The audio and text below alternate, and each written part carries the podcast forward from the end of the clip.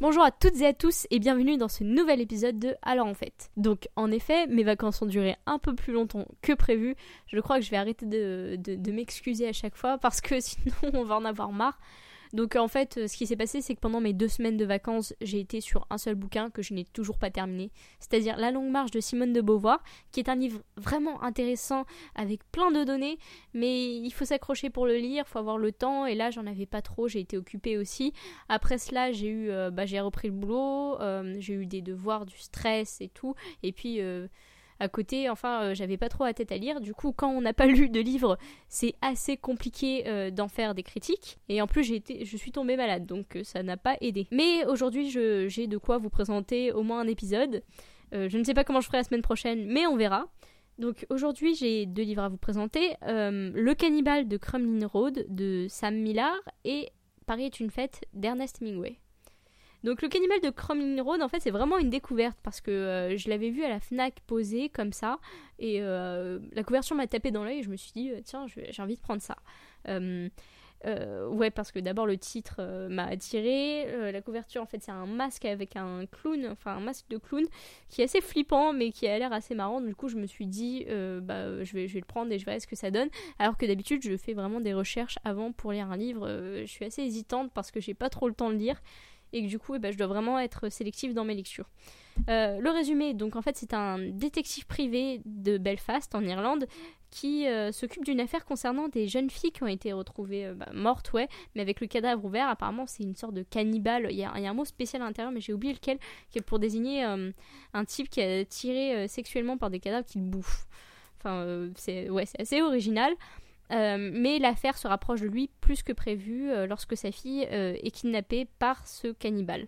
Donc c'est un petit livre policier, enfin petit euh, 300 pages, 325 pages que j'ai lu en deux jours. Donc ouais, ça faisait du bien de retrouver mon rythme de lecture habituel parce que maintenant ça, je passe une semaine, deux semaines sur un livre et j'en peux plus de passer autant de temps sur un livre que alors que avant je lisais beaucoup plus vite.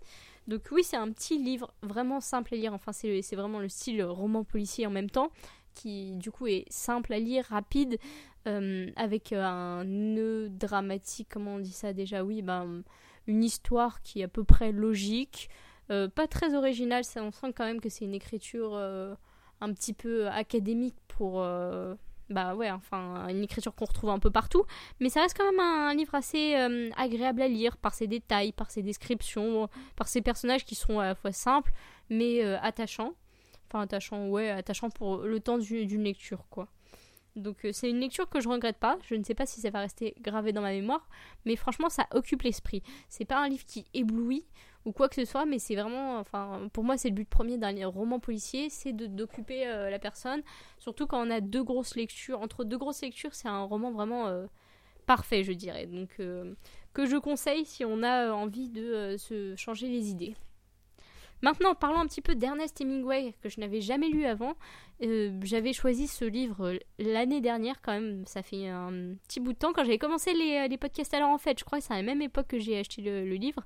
Euh, et du coup, je m'étais dit, tiens, bah, j'aime bien le titre, Paris est une fête. Donc, c'est un des seuls livres post euh, post- posthumes, voilà, je cherchais le mot. C'est l'un des seuls livres posthumes euh, de l'auteur.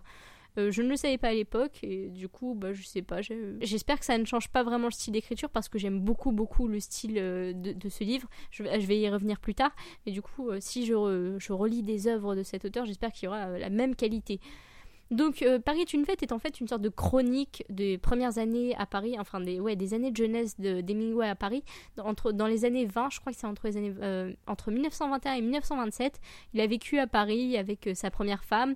Il a écrit ses premiers contes quand il a arrêté le journalisme.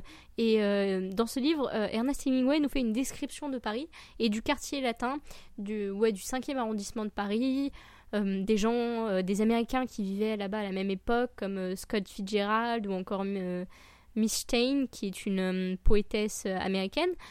Euh, donc euh, Ernest Hemingway, dans ce livre, nous livre, euh, nous livre un peu euh, toute la petite société américaine qui euh, s'est déportée à Paris, qui, euh, euh, qui a la réputation d'être une ville intellectuelle.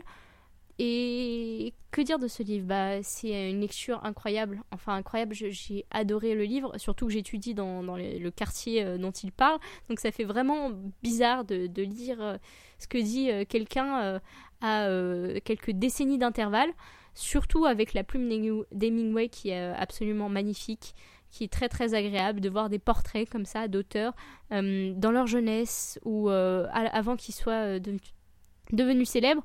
Et vraiment, c'est un petit livre qui m'a surpris parce que je ne m'attendais pas à ça, je ne m'attendais pas à cette qualité d'écriture, je ne m'attendais pas à cette histoire. Euh, a été un plaisir de lire Paris est une fête, un plaisir que j'avais pas eu depuis très longtemps.